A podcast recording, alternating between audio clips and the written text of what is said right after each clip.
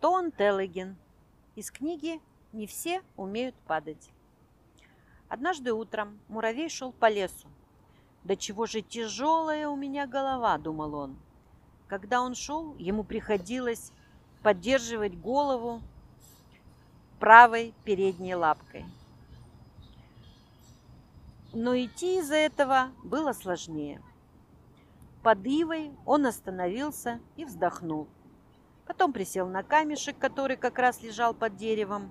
Голову пришлось подпереть сразу двумя лапками. «Да чего же она тяжелая?» – подумал муравей. «Я знаю, от чего это», – вдруг пришло ему в голову. «Это из-за того, что я все знаю, а знания весят очень много».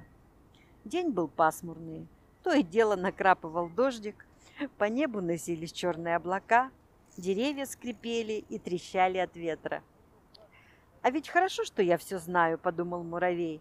«Ведь если бы мне пришлось узнать еще что-нибудь, то голова у меня стала бы совсем неподъемной». Он с трудом покачал головой и представил себе, как его лапки не могут удержать голову, и она со стуком падает на землю. «Тогда бы мне крышка», — подумал муравей. А ведь все из-за того, что я ужасно много думаю, продолжал он, обо всем на свете. О том, какой вкусный бывает мед, о том, как ложится пыль, об океане, о подозрительных мыслях, о дожде, о лакрице. Да что не возьми, и все это умещается у меня в голове. Локти у муравья устали, и он медленно сполз с камня. Теперь он просто лежал на животе, упершись подбородком в землю. Голова стала еще тяжелее. Значит, я успел узнать еще что-то, чего не знал раньше, решил муравей. Но теперь-то, надеюсь, я знаю абсолютно все. Муравей почувствовал, что у него больше не получается покачать головой или хотя бы кивнуть. «Интересно, а улыбнуться я бы смог?» – подумал он. Он попробовал улыбнуться и почувствовал, что на губах у него появилась слабенькая улыбочка – а вот зевать уже не получалось, как, впрочем, и хмурить брови, и высовывать язык.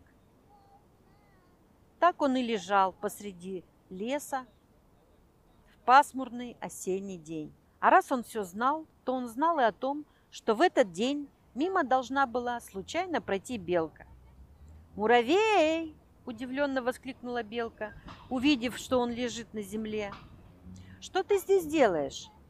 «Я не могу пошевелить головой», — ответил муравей. «Почему?» «Я слишком много знаю», — сказал муравей. Голос у него был строгий и придавленный. «И чего ж такого ты слишком много знаешь?» — поинтересовалась белка. «Я знаю все», — ответил муравей.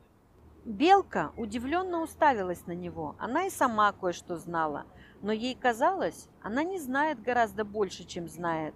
Поэтому и голова у меня такая легкая, подумала она и запросто покачала головой туда-сюда. «И что теперь делать?» – спросила Белка.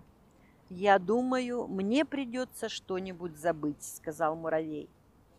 Белка согласилась, что так будет лучше всего. Но что именно надо было позабыть муравью? Забыть, что на небе светит солнышко? Или какой вкус у медового торта? А может, про день рождения кита?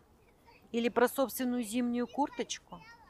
Муравей попытался забыть все эти вещи, но толку от этого оказалось мало.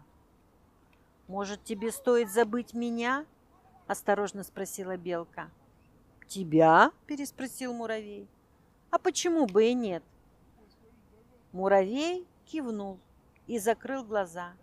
И вдруг взлетел вверх, прямо как перышко на ветру. Белка засеменила за ним. Муравей почти исчез из виду, где-то высоко над деревьями, но тут он снова упал на землю. «Я совсем забыл тебя, Белка», — сказал он, морщась от боли и потирая макушку. Но вдруг снова подумал о тебе. Белка опустила глаза и сказала, «Да я ведь просто предложила». «Ну да», — сказал муравей. Он сидел на земле, но после удара он позабыл обо всем, что знал раньше — и вдруг он встал на лапки, отчего сам сильно удивился. Спустя несколько минут они уже вместе шли через лес и молчали. А потом белка сказала, «У меня дома, кажется, осталась банка букового меда». «Ух ты!» – воскликнул муравей. «А я и не знал!»